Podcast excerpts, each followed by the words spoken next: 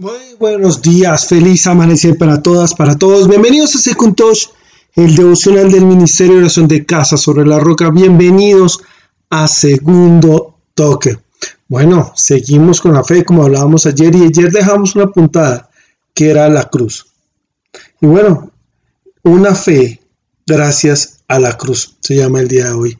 Hebreos 12.2 nos enseña y nos dice lo siguiente. Fijemos la mirada en Jesús el iniciador y perfeccionador de nuestra fe, quien, por el gozo que le esperaba, soportó la cruz, menospreciando la vergüenza que ella significaba, y ahora está sentado a la derecha del trono de Dios. Y acuérdense que la cruz era la condena más humillante que existía en ese momento. Era la condena donde pasara lo que pasara, si ibas a la cruz era porque no había vuelta atrás, ¿ok? Entonces, Jesucristo sabía cuál era el propósito de esa cruz.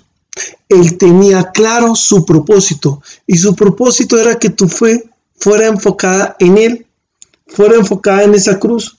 Jesucristo sabía que tu fe iba a, mover, se iba a mover y que iba a ser pequeña. Jesucristo sabe que tu fe ha fallado muchas veces. Él sabe que se ha movido hacia otro punto de vista.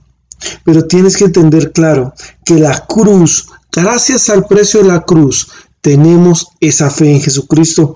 Y si te das cuenta, eh, el madero de forma vertical une el cielo con la tierra y de manera horizontal une el Antiguo Testamento con el Nuevo Testamento. Porque Abraham, el padre de la fe, tenía su mirada no puesta en esa cruz, la tenía puesta en el cielo.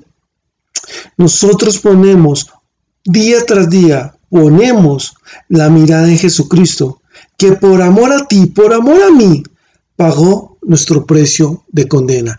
Él ya pagó ese precio de condena para que tu fe fuera enfocada en Él. Mira, te vuelvo y te repito, ¿tu fe va a fallar? Sí, a todos nos ha fallado. ¿Tu fe se va a mover de otro, a otro punto que no es la cruz? Sí, de pronto se ha movido. De pronto ahorita que está allá de pronto la dejaste de lado. Todos hemos pasado por eso. Pero acuérdate de algo, que esa cruz es llena de bendición y siempre va a estar ahí. Él, el que dio todo por amor a ti, esperando que voltees a volver a mirarlo. ¿Tú quieres botar la maleta? Sí, Enrique. Tú no sabes los problemas que tengo, económicos, financieros, de salud. Yo quiero botar la maleta. Yo tengo, entre comillas, una crisis, crisis de fe. ¿Quieres rendirte? Sí, Enrique, no quiero seguir adelante. Ah, bueno, déjame decirte algo primero. Si te acabo de decir que Cristo tenía claro su propósito, claro su propósito de estar en la cruz, te pregunto, ¿tú tienes claro tu propósito? Tu primer propósito es mirar a Cristo. Tu maleta puede estar muy pesada, sí, pero creo que pesaba más la cruz.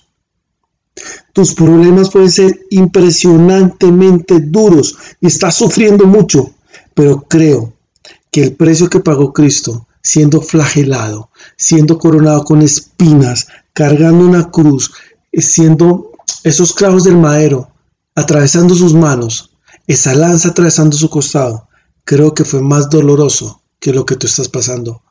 Así que Él hizo eso por amor a ti. Si te has alejado, si no has puesto tu fe en donde debe estar, es el momento que voltees a mirar. Padre Santo, damos gracias por este día, Señor. Gracias, Padre bendito, porque en esa cruz, Señor, tú pagaste un precio con agrado y por amor a mí. Permite, Señor Jesucristo, permite que yo no me desvíe esa cruz. Sí, Señor, me he equivocado y me voy a equivocar, pero tu misericordia es tan grande, tu gracia es tan grande, que permites de que yo vuelva a mirarla. Por amor a mí. Lo hiciste por amor a mí. Gracias Señor por este tiempo. Permite que el que quiera botar la maleta, la que quiera decir no aguanto más, pueda acordarse que tú aguantaste hasta el último día. Gracias Dios por esto. En el nombre de Cristo Jesús. Amén y amén. Nos vemos mañana. Chao a todos.